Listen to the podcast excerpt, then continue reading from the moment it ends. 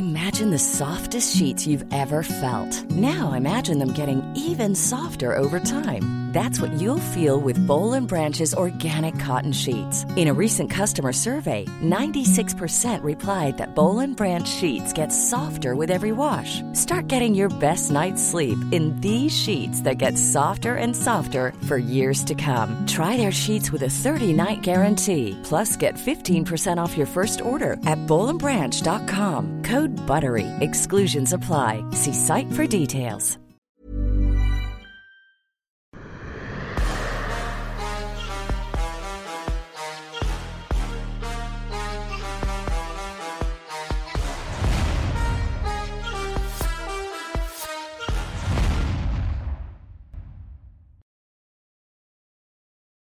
Bonjour à toutes et à tous, bienvenue dans King and the G. Ça y est déjà, je tenais à remercier le King Fernand pour son aide parce que là les and G's sont franchis. Vous pouvez le voir, Fernand ne le voit pas, mais il y a un tout nouvel habillage pour King and the G. Bientôt un nouveau générique, oui, plus professionnel que professionnel. Et si vous ne lui avez pas souhaité, c'était l'anniversaire de Fernand il y a quelques jours. Donc bonjour le King, comment ça va? J'espère que t'as bien fêté ça. Ouais, c'était pas mal. Ah. Euh. Non, mais en réalité, non. Je déteste, euh, je déteste parler anniversaire. Donc, euh, Oh, oh là là. C'est quoi? C'est parce que tu te dis que tu prends une année de plus? Ah, c'est ça, j'ai vieilli à une vitesse incroyable. C'est, je, suis je- Et donc, euh, non, j'aime pas. Je, je sais pas, c'est pas des bons moments quand on en parle. Oh, Mais- oh. Tu t'es déjà posé la question de prendre ce que prend Yoel Romero pour rester jeune éternellement finalement? Il prend quoi, lui? Je sais pas. Je ne sais pas. Apparemment, c'est de l'eau et du sucre. C'est ce qu'il avait dit au podcast de Joe Rogan. Écoute, je vais aller chercher son eau et son sucre. Parce que c'est à lui. Le... Je sais pas c'est quoi son eau, je sais pas c'est quoi son sucre, mais c'est à lui, c'est intéressant. Bien. Alors, avançons directement avec l'UFC Vegas 42. Le retour de Max Holloway qui affrontait Yair Rodriguez, donc numéro 3 de la catégorie. Max Holloway est devenu le premier combattant de l'histoire de l'UFC à passer la barre des 3000 coups donnés à l'UFC. Déjà, on va commencer par cette stat-là, Fernand. Est-ce que toi, c'est quelque chose qui t'im- t'impressionne? Tu te dis, je préfère quelqu'un qui frappe moins, mais qui met KO ses adversaires Parce qu'il y a deux, y a deux camps qui s'affrontent un peu sur cette stat-là. J'aime beaucoup euh, ses stats, mais ce combat, je n'ai pas. Ses stats viennent salis parce qu'il a pris pas mal de coups. En gros, ses stats, je les, apprécie, je les apprécierais encore plus si il prenait moins de coups. Mon idée, ce n'est pas se faire toucher. Prendre des coups, c'est pas, c'est pas un bon concept, c'est pas un bon truc d'investir sur le fait de, de pouvoir donner des coups et prendre des coups. Mais effectivement, c'est très impressionnant parce que quand tu es capable de poser un volume comme ça, tu peux faire ce que tu veux après.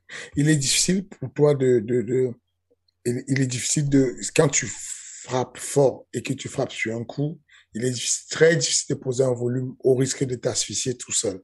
Lui, il a déjà ce qu'il faut pour mettre du gros volume et donc tu peux construire dessus. Tu peux décider euh, de, le, de le rendre moins diesel et de, de, de, de, le faire s'asseoir et de faire de la puissance de temps en temps et de repartir en volume.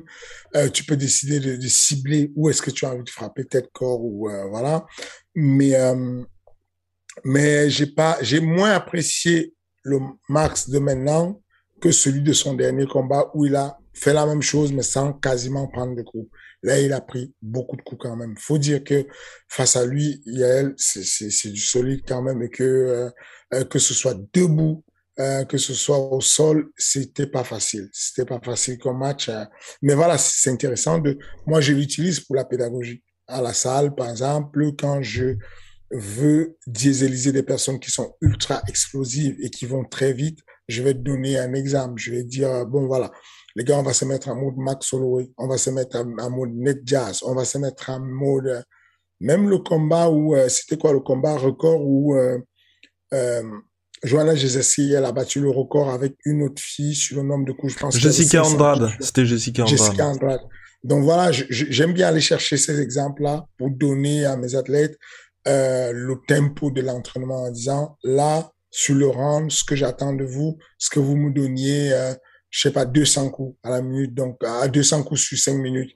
Donc ils vont crier à moi, mais non, coach, c'est impossible, mais non, c'est impossible. Je dis, bah, allons chercher, allons, allons chercher à atteindre ces 200 coups. On sait que c'est impossible, mais juste cette mentalité de savoir que au lieu de m'arrêter sur un coup, je vais en mettre plusieurs, vous permet d'ouvrir le, le, le, champ des possibles. Et Max Holloway, toi, là, pour la suite, il a laissé ses options ouvertes. Si t'étais son manager, tu dirais quoi? Parce que c'est vrai qu'il a l'air d'être dans une situation particulièrement enviable quand même, Holloway. Euh, pourquoi enviable Moi, je trouve pas que c'est... Ok, dans le sens moi je me dis, tu vois, il a d'un côté un title shot potentiel une nouvelle fois face à Volkanovski, il peut monter chez les lightweight aussi, et là, euh, bah il y a pas mal d'options aussi pour lui. Enfin tu vois, c'est pas quelqu'un qui est un petit peu coincé de se dire bon bah il a qu'une seule possibilité. Et puis en plus il y a les fans derrière lui. Parce que tu penses qu'il va battre beaucoup de monde chez les lightweight Je pense que s'il prend le temps, je pense que s'il prend le temps, oui. Ah, ça, ça tape, hein. Ah. Ah, ça tape sec, c'est que là, excuse-moi, euh, le temps que tu envoies tes, tes 500 coups, euh, il y a deux ou trois coups qui vont te stopper. Hein. Euh, je ne suis pas sûr que ce soit le bon plan. Honnêtement, je ne le vois pas très costaud. Je ne l'ai pas vu dominer physiquement. Je ne l'ai pas vu marcher euh, sur l'IEL. Euh, donc, je ne suis pas sûr que ce soit une bonne option. Que tu fasses un plan, une option, une fois, parce que tu vas aller chercher euh, une ceinture vite fait, ça peut passer. Je suis pas sûr que ce soit un bon plan tout le temps, tu vois. Euh, Il y a des cas où c'est pas un bon plan. Il y a, euh, tu dis à Ousmane de, de monter chez, chez les middle, je pense pas que c'est un bon plan. Pas parce qu'il va perdre, hein, mais c'est juste qu'il y a une bonne alliance avec, euh, avec euh, son compatriote. Euh, euh, Israël ouais. Voilà, ce serait dommage d'aller l'affronter tout de suite. Euh, donc, il y a, et puis il a réussi à être point for point sans avoir, sans être chem chem. Il y a, il y a des gens qui réussissent à le faire. Il y a des gens qui deviennent, euh, euh, Khabib est parti à la retraite, euh, il n'a pas été chem chem, mais il, est, il a été pound for pound, tu vois. Donc, euh, non, je pense que il devrait euh, aller refaire la ceinture, aller, voilà quoi. Les- et puis, les discours qu'il a, c'est un peu bizarre, non? De dire, un peu comme Connor, je n'ai jamais perdu parce que je ne comptais les défaites que si c'est un KO. Lui dit, je n'ai jamais perdu parce que Il manquait de temps, pas. il manquait de il, temps. manquait, il manquait de temps. Je n'ai pas eu le temps. Bon, là, là, on, là, on rentre dans un truc philosophique aussi. Aïe, aïe, aïe. Bon, mais Donc, moi je euh, trouve que c'est pas mal. Mais par contre, ce que je trouve un peu difficile avec Volkanovski, c'est que t'es dans une situation où tu te dis, bah, qu'est-ce que veut l'UFC en fait? C'est que il refasse le combat jusqu'à ce que Max Holloway gagne, et à ce moment-là, bah, ils vont lui dire, bah, ça y est, c'est terminé. Parce que, enfin, tu vois, tu fais quoi si Max Holloway gagne? Ils le font une quatrième fois Oui, c'est vrai qu'on n'a jamais vu autant de, voilà, au bout d'un moment, faut arrêter. Mais il n'y a plus d'option, en fait. Tu veux faire quoi? Si Max, il reste là tout le temps, bon, euh, on fait comment? Non, moi, moi, je pense que, euh, voilà, tu vois, c'est ça le truc. C'est que vous voulez pousser Max en lightweight juste pour qu'il y ait plus euh, le troisième combat, le quatrième combat, le cinquième combat. Mais, mais je trouve que c'est pas juste vous l'envoyer au casse-pipe. Il y a pas, c'est, c'est vraiment, re- prends le temps d'observer, choisis des noms et tu vas voir que la, la puissance, elle va faire la grosse différence. C'est lourd. C'est lourd, 60. À partir de 70, ça commence à taper fort. Hmm. Donc finalement, un peu compliqué pour Max Holloway, qui, souvenons-nous, a failli affronter Khabib Nurmagomedov avec une semaine de short notice. Toi, pour toi, ça aurait été intéressant parce que Max Holloway, d'ailleurs, là, il a parlé, il a parlé potentiellement d'Islam hein. Ça pourrait être un bon match avec Islam parce que Islam n'est pas, ne joue pas sur sa puissance, n'est pas lourd. Islam n'est pas, il- Islam c'est pas Habib. Habib, il s'ass- il s'assoit sur toi, frère. Quand tu, quand tu tombes, il se pose sur toi. Tu vois, alors que Islam, bon, il joue pas sur son poids et sur la masse, il joue sur la technique de la lutte et tout ce qui va avec. Euh, Je pense que ça pourrait être un bon match, même si je, même si je pense que Islam aurait le dernier mot dans le sens où techniquement, il est beaucoup plus complet. Il a les jambes qui vont avec, les coudes qui vont avec, les genoux qui vont avec. Euh, Max, c'est un boxeur. C'est un mec qui a, il, a pris plaisir à boxer. Et pourtant, c'est un très bon grappleur, mais il ne fait que du grappling défensif finalement. Il n'est pas, il n'est pas allé chercher la soumission, il n'est pas. Je pense même que c'est ce qui lui manque. Si Mark Holloway se mettait en mode, euh, comment il s'appelle, Charles Oliveira, des Mhm. mecs qui font du grappling agressif pour soumettre les gens, il pourrait parce qu'il a une, une violente guillotine. Il a tenté, euh, mais à part la guillotine, il n'est pas très agressif. Il a un très bon sol. Ok, ok, ok. En tout cas, à suivre pour Max Holloway. Fernand. Fallait que je t'en parle aussi parce qu'il y a eu pas mal de changements depuis. Il y a eu l'annonce officielle de la carte d'Ares Fighting Championship numéro 2. Mais là, on a pu voir quelques petits changements sur la fight card. Alors, est-ce que tu peux nous tenir un petit peu au courant? Euh, les petits changements. Euh, sur euh, le Common Event, on a le, le Viking, le, guerrier du Valhalla, Emile Meck, euh, qui avait, qui m'avait surpris parce que j'étais au Venator à l'époque avec Karl Amoussou et il m'avait choqué. Il avait battu, euh, pour la petite histoire, il avait battu le dieu pour moi des clés de talon et des clés de cheville. Rosema Palares, Tokino. Et c'était à l'époque où Tokino était intouchable. Je me rappelle à l'époque on nous l'avait proposé pour Kalamoussou. Et tellement ce mec-là est méchant et qui garde les clés de talon et qu'il essaie de détruire les carrières, j'ai demandé au Venator que je validais le combat si c'était Magoda qui arbitrait. Hmm. Et, euh, et ce mec-là est, venu de la, de la Norvège avec euh, une équipe de 20 personnes. Je sais pas c'était quoi le délire en effet. Il est arrivé avec son une hache, euh, habillé comme un viking, vraiment en mode viking, euh, comme dans les films. Et en quoi, en, en 45 secondes, il a mis KO Emile Beck. À partir de ce moment-là, euh, je crois que c'était un, quoi, c'était un, comme tu dis, c'était un samedi et le mardi d'après, il avait gagné, je crois, 250 places au classement. Bim, ici à l'UFC. Il combat contre euh, Kamaru. Ousmane Kamaru, le plus frappant actu- actuellement. Euh, il, il perd à la décision contre Ousmane. Donc ce mec-là, l'année dernière, il sort de l'UFC, on le signe sur Ares et il va combattre sur Paris. Et ce mec-là va prendre, euh, il y aura un changement. Donc à la base, il doit prendre Thibaut Gouti, mais il va prendre un jeune qu'on appelle Karim Rabet. Euh, ceinture marron de sol et tout, très bon combattant qui a le vent en poupe en ce moment. Et donc, euh, voilà. C'est, ça, c'est l'un des changements majeurs qu'il y a eu.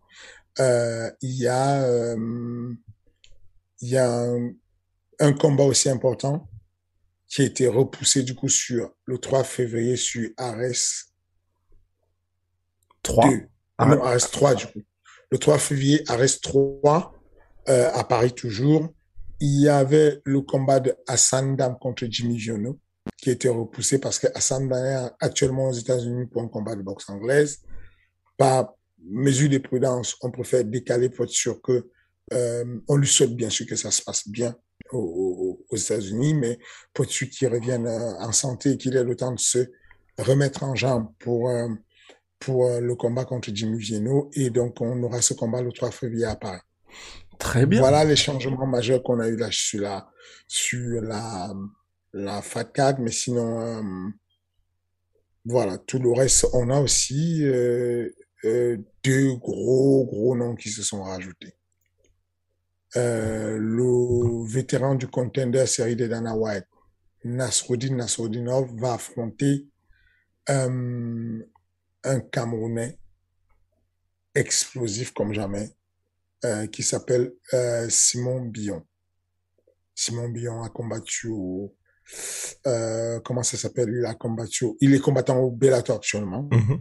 Donc on l'a sorti du Bellator. Il a combattu au Japon sur le Rising. Il a combattu, il a fait quasiment toutes les grosses organisations à part l'UFC. Il est très très solide. C'est un combat à 93 kilos et, euh, et c'est l'un des combats qu'il ne faut surtout surtout pas louper. Et puis il y a les early prelims aussi, Fernand. Là, c'est ce qui m'impressionne le plus. C'est vrai que quand tu regardes à l'UFC, quand tu regardes le Bellator et puis la plupart des organisations, t'as clairement d'un côté une pépite et puis de l'autre quelqu'un qui, certes, est là pour faire monter cette pépite-là. Quand tu regardes toi tes early prelims, bah il y a que des invaincus et donc le fameux dicton anglais somebody's hoe has got to go, bah là il y a forcément quelqu'un qui va prendre une première défaite. C'était pas trop dur là de convaincre justement les jeunes de dire bon bah écoutez, vous êtes en début de carrière mais bah mais là ça va quand même être euh, ça va être un gros combat donc si vous l'emportez vous allez faire un bond dans les classements mais ça peut être chaud aussi. Je, préfère avoir ce discours là avec les, les, jeunes. Euh, l'appréciation que j'ai avec euh, le, le j'ai eu cette discussion là euh, récemment à New York avec le matchmaking de l'UFC euh, avec lequel on se positionne comme étant euh, vraiment l'antichambre en Europe. C'est ce qu'on a l'intention de devenir la, la grosse antichambre de l'UFC la, la ça ça vient de leur bouche. C'est même pas de la mienne du, du, du matchmaking de, de l'UFC euh, c'est que dans l'observation, en observant la FATCA, ils se rendent compte que il n'y a pas un arrangement de je prends cet ancien pour que le nouveau lui passe dessus Mhm. et comme ça qu'il puisse se faire un nom. Sur les early prelims et les prelims, on ne met que des personnes qui pourront dans quelques années devenir champions de l'UFC. Ce sont des personnes, à mon avis, c'est encore une fois de plus, je peux me tromper, mais je suis sur la détection pure et je me dis ok, quand je mets un jeune euh, comme Zelin Khan contre un, un autre jeune euh, qui a 2-0 qui vient de la République tchèque, il est sur une ascension incroyable. Euh, en réalité, je pense même qu'il a 3-0 parce qu'il y a un combat qui n'est pas comptabilisé. En amateur, il est rompu au combat. Et je, non, non, je mets Temerlan, c'est Temerlan Azizov contre le jeune de la, Patrick de la- Martinique. Pat- Patrick Martinique de la, de la République tchèque. C'est vraiment, il y a un qui va avoir une défaite, qui va perdre, et il y a un qui va définitivement montrer qu'il est solide. C'est un combat très solide. De- toutes les cartes sont comme ça. On, on les fait en mode développement. L'idée, ce n'est pas juste d'avoir des athlètes qui viennent se mettre à l'abri, qui prennent un petit billet, qui ont un combat facile et qui sont à l'abri parce qu'ils sont français et ils sont chez eux. T'as des gars qu'on refuse- qu'on- T'as des gars qui ont refusé Arès pour ça? Oui, oui, oui, oui, oui, non, non, c'est que c'est c'est une demande claire de certains combattants. Il y a des athlètes qui te disent bon, moi, moi, je j'ai un bon nom. Si vous voulez, on s'a- on s'arrange, on met bien. Moi, je je je, je veux qu'on s'arrange et comme ça, je ne souffre pas beaucoup, que je ne galère pas beaucoup et que j'ai un combat facile pour pouvoir avancer. Je je pense sincèrement que pour qu'on puisse s'établir comme la team, le- la ligue leader, il faut qu'on ait ce truc-là de se dire l'équité à mort. Tous les combats sont archi risqués. D'ailleurs, on l'a vu sur RS1. Euh, RS1, euh, Taylor a plus appris un jeune, Moreno, qui était archi chaud. Il prend un, knockdown dès le début, mais combat ultra équilibré. Le gars arrive avec 10-0, il vient du Brésil, archi solide. Euh, Damien, prend un vétéran de l'UFC. C'est que Baben prend un mec beaucoup, beaucoup plus expérimenté que lui, mais il va finir par le, par le soumettre carrément en triangle et tout. Donc, même si les gars sont des Français comme Grégory Baben et tout, je, ne, je, je m'arrange pour qu'il y ait des matchs équilibrés, pour qu'on se pose la question à chaque Mhm. fois, mais qui va gagner? Mais qui va gagner ce match? Et c'est ça finalement qui apporte de l'intérêt pour moi, encore ma vision du truc. Ce n'est pas le fait d'avoir des athlètes avec des grands palmarès, forcément, c'est d'avoir des, euh, des, des, des Shimaev dans la, dans la team. C'est d'avoir des personnes qui arrivent là dans la team et dans, dans la famille du, de Dares et qui sont capables, même s'ils sont très jeunes, de poser le show parce qu'ils vont en guerre, parce qu'ils vont vraiment chercher euh, à gagner. Et, et, et cette fatale, elle est faite comme ça. euh, c'est un très gros risque de prendre un, un Olympien comme Zelin Khan. Ze- Ze- Ze- Ze- Zelin Khan, il a fait des années à l'équipe de France de lutte. C'est une pépite pour la France. C'est un très grand lutteur qui va passer en MMA, mais qui, qui a un palmarès vierge et qui peut prendre une très grosse défaite parce qu'il va affronter un autre Français euh, qui, pour le coup, est pas mal expérimenté avec cinq combats euh, et qui a déjà montré qu'il est rompu au sol, qu'il est rompu à tout. Donc, c'est un peu l'antithèse de la lutte, ce qu'il fait. Et moi, je choisis ça en sachant que Selim Khan, il est en danger. Il est grave en danger parce que quand tu es un lutteur, son antithèse, je vous avais déjà parlé de, de Ousmane en vous disant que je pense que Gilbert Burns pourrait vraiment être l'antithèse de, de Ousmane parce que c'est un mec qui est, qui est très fort au sol, mais qui utilise son sol pour la défense de sol. C'est dommage parce que s'il utilisait son sol en agressivité de soumission, il pourrait le finaliser. Donc, on, a cette phase 4 là où il y a euh, euh, beaucoup, beaucoup de jeunes qui arrivent, qui sont même euh, ce combat qui a été déplacé, qui est renvoyé sur Ares 3. C'est le combat de la jeune Iris, qui est plusieurs fois championne de, France de Muay Thai, contre une jeune de l'équipe de euh, Gustafsson. C'est quoi son équipe déjà? Gustafsson en... Team All Stars. La, la, la, voilà, la, la Team All Stars. Cette jeune fille-là qui est constamment à l'UFC parce qu'elle fait sparring euh, de, de combattants de l'UFC, elle est championne de la, de la Suède en lutte, elle va affronter une championne de France en Muay Thai. Voilà le genre de combat que j'ai envie de voir. Je, je, veux pas, c'est, voilà quoi. On pourrait avoir Jimmy Vienu qui se met à l'abri en disant, non, moi, je veux un mec euh, qui va m'arranger, qui est un peu facile pour moi. Et on pourrait avoir Hassan qui dit, non, moi, je veux un mec qui va m'arranger, qui est facile. Non, les gars, Hassan, tu es champion du monde en boxe anglaise. Jimmy, tu es champion du monde en Muay Thai. Venons, croise le fer. On voit euh, euh, qui, qui, a fait la plus grosse évolution en lutte, qui est capable de faire des soumissions en lutte, qui est capable de faire des amener au sol, qui en MMA, qui est capable d'améliorer son système, de développer sa boxe anglaise et devenir un meilleur euh, euh combattant de MMA ou de développer son mouille. Donc, euh, voilà un peu le genre de combat qu'on essaie de faire sur Ares. Oh là là là là, hype is real. En plus, oui, euh, c'est j'ai des collègues voilà qui ont essayé d'acheter des places. Ça part assez vite puisque je crois que c'est le carré or, en tout cas l'équivalent qui est assez proche de la cage. Il n'y a plus rien. Donc euh, dépêchez-vous ou vous risquez de, de le regretter puisqu'en plus de Fernand, en plus des combattants de Guest, de chez Guest, peut-être, peut-être que certains membres de l'équipe la, la, Sueur ou même le trio des enfers sera présent. D'ailleurs, Fernand, à propos de ça, à propos de ces affrontements, tu vois, de ces gros chocs, euh, il y a Eddie Alvarez qui a émis quelques critiques là récemment et qui regrette ça, la perte un petit peu de ce que toi t'essayes de faire à Ares, où en fait on se retrouve chez certaines organisations à être un peu en mode boxe, où clairement tu vois les combattants va y avoir un A-side qui va monter, qui va être invaincu, et qui va surtout affronter des faire-valoir. Il disait, on perd ça, on commence à perdre ça en MMA. Est-ce que toi, tu l'as remarqué aussi? Euh... I'm Sandra, and I'm just the professional your small business was looking for. But you didn't hire me because you didn't use LinkedIn jobs. LinkedIn has professionals you can't find anywhere else, including those who aren't actively looking for a new job, but might be open to the perfect role, like me. In a given month, over 70% of LinkedIn users don't visit other leading job sites. So if you're not looking on LinkedIn, you'll miss out on great candidates like Sandra. Start hiring professionals like a professional. Post your free job on linkedin.com/people today. Je ne sais pas. Je, moi, je trouve ça dommage qu'on ne puisse pas, dans le cas de, prenons le cas de, du PFL.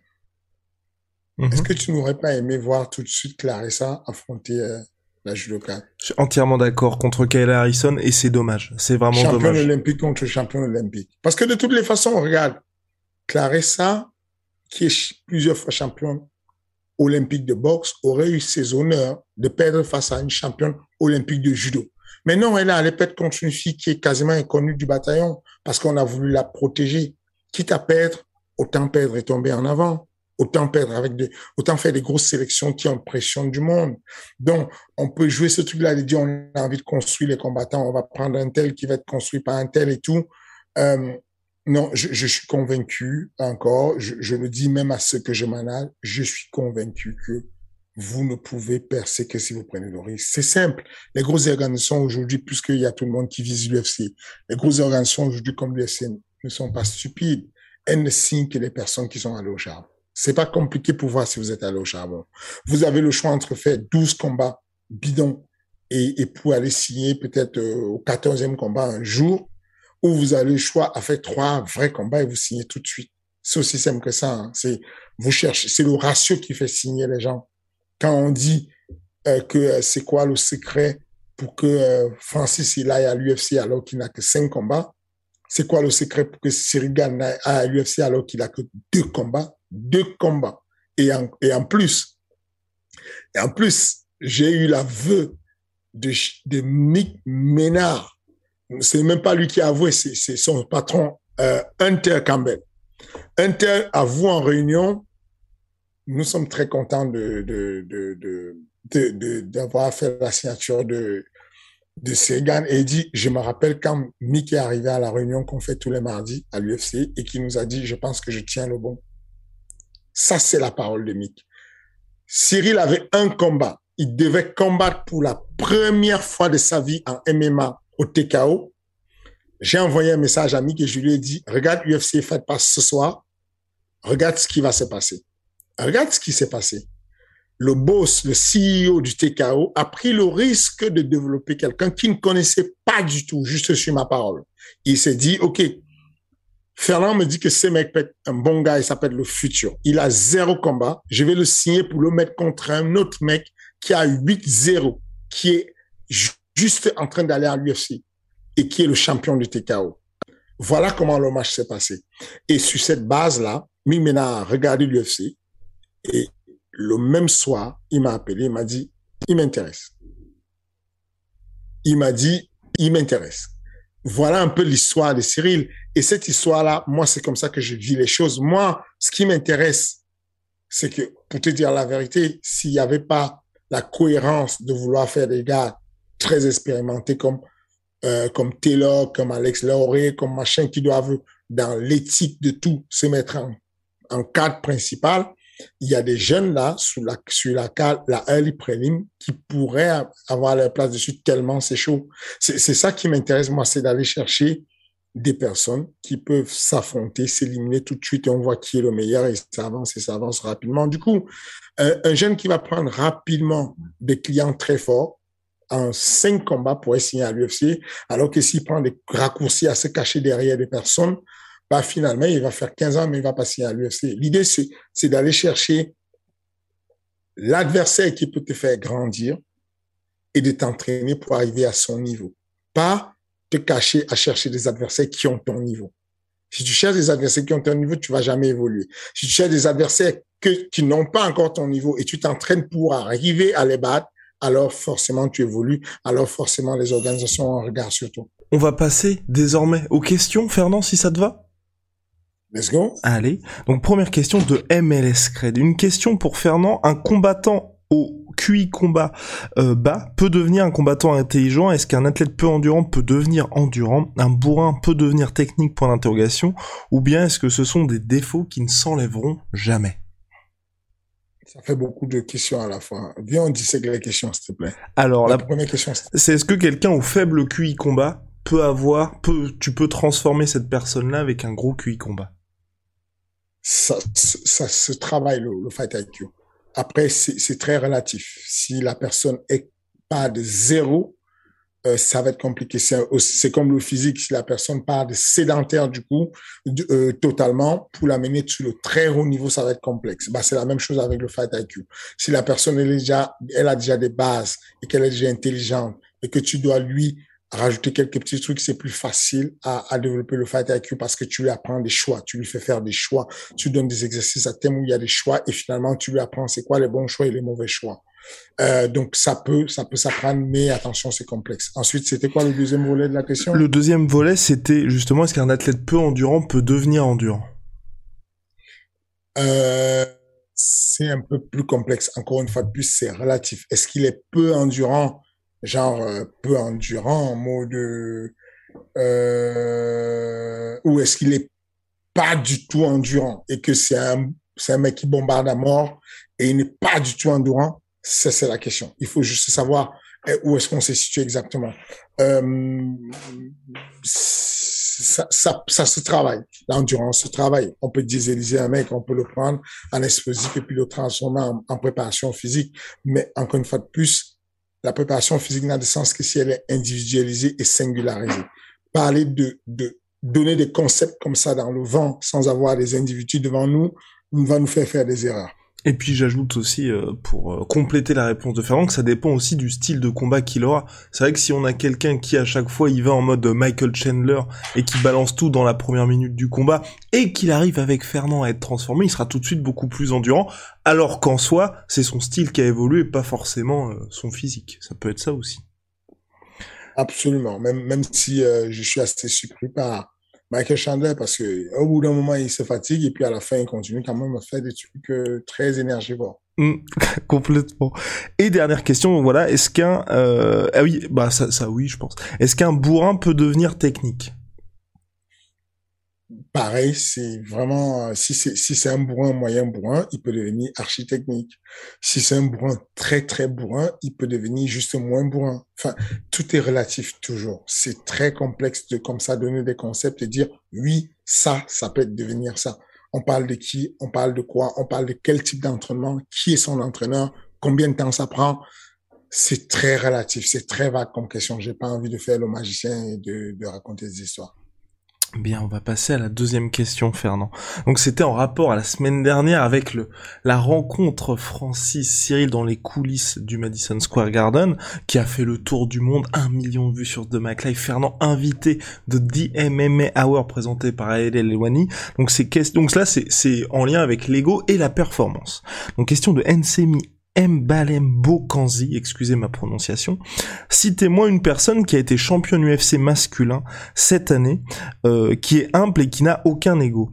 Tous ont fait des déclarations fracassantes, même Jan Blakovic, qui est pourtant une crème, mais qui ne manque jamais de mettre en avant son polish power. Est-ce qu'on peut, euh, on peut même remonter dans le passé, est-ce qu'Anderson Silva était humble et n'avait aucun ego? Ne parlons même pas de Conor McGregor, des Habib ou autres. Il y a quelques exceptions comme Georges Saint-Pierre, mais c'est justement exceptionnel. Euh, je suis complètement d'accord avec lui. Je l'ai toujours dit, j'ai toujours assumé en, disant que euh, pour pouvoir... Euh, euh, il y, a, y, a, ce qu'on appelle un, un ego vertueux. Pour pouvoir avancer dans la vie, tu as besoin de cet ego qui veut que tu sois un mal dominant, un mal alpha. Je, je pense qu'on demande à ces champions-là de devenir, euh, de se dire dans la tête tous les jours, je suis le meilleur, je suis le, le meilleur, je suis le plus fort, je suis le seul, je suis l'unique. Ça, c'est ce qu'on demande à ces gens de dire tous les jours. On voit des coachs des préparateurs physiques, des préparateurs mentaux qui apprennent à des combattants à dire je suis le seul, l'unique, le meilleur. Donc, c'est normal. Ça, c'est pas un problème. Euh, maintenant, euh, maintenant, euh, il faut juste comprendre que euh, il faut faire la différence. Moi, j'ai un ego euh, bien. Je, pense que je, je pense que on peut dire sans risque de se tromper que j'ai un ego surdimensionné parce que euh, euh, j'ai envie d'être un leader. J'ai envie de dans le domaine où je suis, quoi que je fasse dans la vie, si je suis entraîneur, j'ai envie d'être le meilleur des entraîneurs. Ah, si je suis euh, si je suis Hum, agent de sport, j'ai envie d'être le meilleur des agents de sport. Et ça, ça me pousse à avancer. Mais cependant, ça me pousse à avancer avec le respect et, euh, l'éthique. Quand je, quand je, je passe dans un couloir, comme la vidéo qui a été euh, euh, postée sur MMA Factory, quand je passe dans un couloir et que je vois euh, euh, comment Trevor Willman, le coach des préparateurs, le coach des entraîneurs, assis euh, dans le couloir à même le sol, bah, je vais vers lui euh, et, et, je vais euh, pour lui serrer la main. Lui se lève de son côté, il me fait une accolade et tout.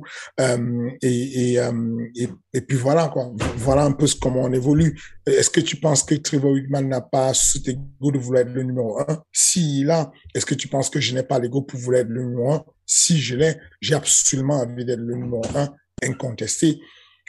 Mais ça prend du temps et ça prend de la politesse de se dire que même si j'ai envie d'être le numéro un, j'ai juste besoin, euh, j'ai le devoir de pouvoir rester carré, de pouvoir euh, euh, aller euh, être cordial avec mes, mes, mes, on va dire mes collègues. Pour terminer dessus, simplement, euh, je pense que faut pas enlever cet ego-là des athlètes. Les athlètes ont besoin, même les gars qui font, même Georges Saint-Pierre, euh, qui est archi euh, archi cool, archi poli dans la déontologie, l'éthique et tout. Cyril, mais bien sûr que Cyril il a il a un ego correct.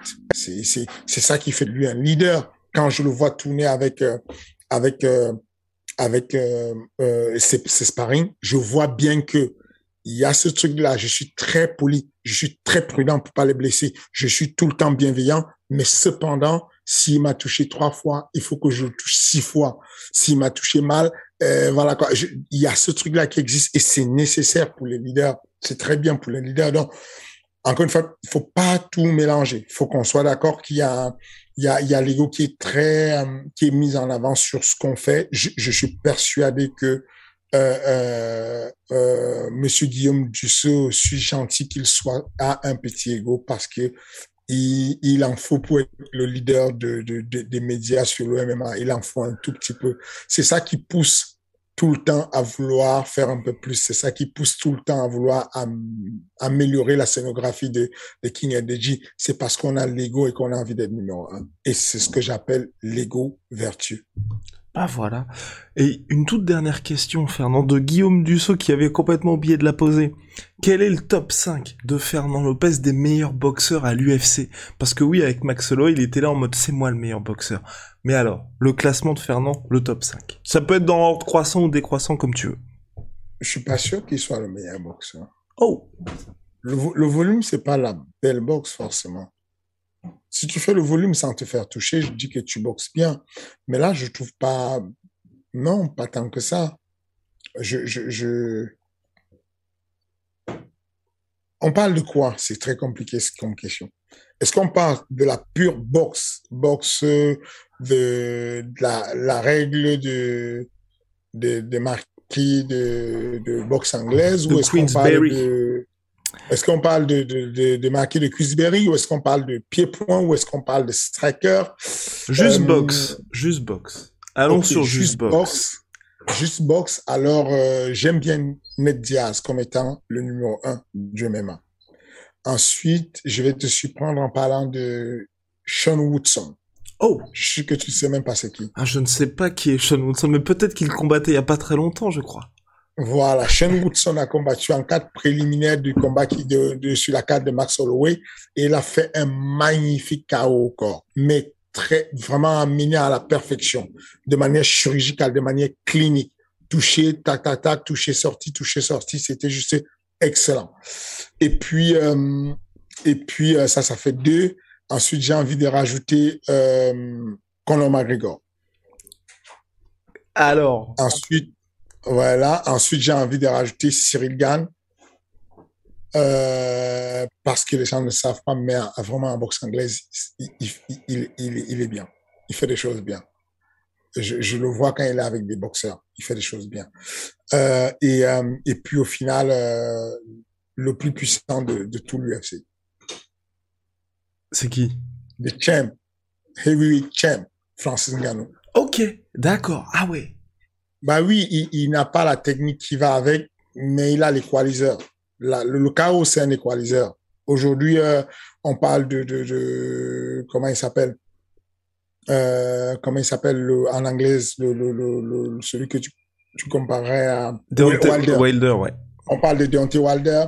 Euh, en anglais, c'est pas parce qu'il a la meilleure technique du monde. Attention, c'est un technicien, mais il n'a pas la meilleure technique du monde. Mais c'est parce qu'il a un équaliseur qui vient euh, égaliser tous ces problèmes de technique là. Donc euh, Francis a l'équaliseur. Et cet équaliseur, faut le mettre dans l'équation du top 5. Et eh ben voilà, bah formidable. Dis donc, hein, dis donc le top 5 est particulièrement chargé. D'ailleurs, pour euh, par rapport à Francis, pour toi, ce, ce côté avoir l'équaliseur, c'est quelque chose qui s'apprend ou là, euh, enfin, vous êtes né avec ça quelque part et puis ensuite faut banquer sur ces qualités-là? Ça peut, ça peut s'améliorer, ça s'apprend, ça peut s'améliorer. En gros, euh, on connaît les mécanismes qui font que ça fasse ça. On sait que c'est c'est le recrutement euh, à un moment T très rapidement de toutes les fibres musculaires de la chaîne qui va aller frapper. Et ça, ça vient en fonction de de de de de, de, l'éducation de la personne, de la culture de la personne, de de tout, parce que euh, pendant que vous avez un gars qui voit le combat comme un jeu, comme un amusement, et donc qui est détendu et qui est capable de contrôler ses coups, euh, bah du coup, son recrutement, il, il fait ce qu'on appelle, euh, il est efficient. Ça veut dire que euh, il va, il va euh, désactiver, il va éviter ou retarder, annuler complètement ce qu'on appelle la coactivation des muscles synergiques. En gros, autour du muscle, le muscle qui est le muscle principal qui va faire l'action de frapper, qui pousse la frappe, qui est le triceps, il y a des muscles autour de ça qui sont des muscles accompagnateurs et, et, et, même et ces muscles accompagnateurs il y en a certains qui sont même des muscles freinateurs. Le muscle freinateur, dans le cas d'une frappe, ça va être le biceps, par exemple. Et ces muscles freinateurs sont rapidement activés lors de la frappe. Et quand vous êtes quelqu'un de, de, de, de réflexif, et qui avait de l'expérience sur la boxe et vous êtes à l'aise, vous réussissez à désactiver, à, à, retarder ou annuler complètement cette coactivation de ce muscle-là. Et donc, du coup, vous êtes euh, efficient, mais malheureusement, comme vous contrôlez ce coup, il, il perd de la puissance, il perd la, vous, vous gagnez en mobilité. Vraiment, c'est la comparaison de Terminator euh, T3000 avec Terminator, le tout récent Terminator qui est fin, modulable, il devient, il devient liquide, il devient solide, il passe partout. Mais il a perdu la grosse puissance du gros Terminator qui avait la puissance, mais c'était juste un, gros squelette solide qui pouvait être détruit. Voilà un peu l'analogie que je peux donner dessus. C'est possible de transformer, d'améliorer un peu ça. C'est ce qu'on a commencé à faire sur le combat de Volkov. À asseoir Cyril, ajouter des frappes très, très solide sur le heavy bag, sur le sac de frappe. On a détruit complètement le gros sac de MMA Factory à faire des grosses séances on est assis, où on a réduit le temps de, de, travail, on a augmenté le temps de récupération parce que pour avoir de la force, il faut du temps de récupération énorme. Et donc, du coup, on frappe des séquences très courtes sur le sac de manière ultra puissante. Ensuite, il y a une séquence de récupération derrière. Du coup, euh, on va, à un moment T où on place le coup de poing, recruter un maximum de coups. On va recruter un maximum de coups euh, de... Non, je dis n'importe quoi. Euh, on va recruter un maximum... Donc, je dis, à un moment T, au moment où on frappe sur le sac, on va recruter un maximum de fibres musculaires. Donc, le recrutement la synchronisation et tout se fait parfaitement au moment T. Ça, c'est le cas d'un gars comme Francis. Francis, si vous voyez l'expression le, le, de son visage au moment de la frappe, chaque coup qu'il donne est une guerre mondiale. C'est la fin de sa vie. Et donc, il, est dans une contraction maximale de la frappe. Et, ça se traduit en puissance incroyable. Et ce n'est pas transformant. Ce n'est pas quelque chose de... Voilà. Tu nais avec ça, tu peux l'améliorer un peu ou pas. Tu peux le perdre à un moment donné d'un coup parce que c'est plus neurologique, hein, ça c'est plus neuronal en, gros tu peux un jour au lendemain avoir un truc qui se passe en toi, une peur ou un truc qui fait que c'est annihilé et tu n'arrives plus à frapper fort, c'est possible. Mais en tout cas, euh, c'est plus inné que appris. Bah voilà, merci pour la masterclass encore le King. On se retrouve la semaine prochaine pour un nouvel épisode qui sera comme chaque semaine passionnant. On a toujours des gens qui nous posent la question. Ce n'est pas disponible en podcast, mais si c'est disponible sur Spotify, sur Apple Podcast, sur Google Podcast. Ça se passe sur King Energy, le canal est dédié. Voilà. À la semaine prochaine, le King. Mais du coup, ça va T'as plus besoin d'abonnés? On en a. T'as plus besoin de. On en a. De, de... on en a toujours besoin. On en a toujours besoin. Mais mais mais là maintenant, voilà, on, laisse les gens souffler un petit peu. On laisse les gens souffler. Voilà. Ok. On ne vous dit rien. Moi, je, je laisse tomber. Je ne dis rien. Allez-y. Mais vous savez ce qu'il vous reste à faire de toute façon, un petit pouce bleu, un petit abonnement, commentaire bon ou mauvais, ça nourrit, euh, ça nourrit la machine. Voilà. Allez à la prochaine.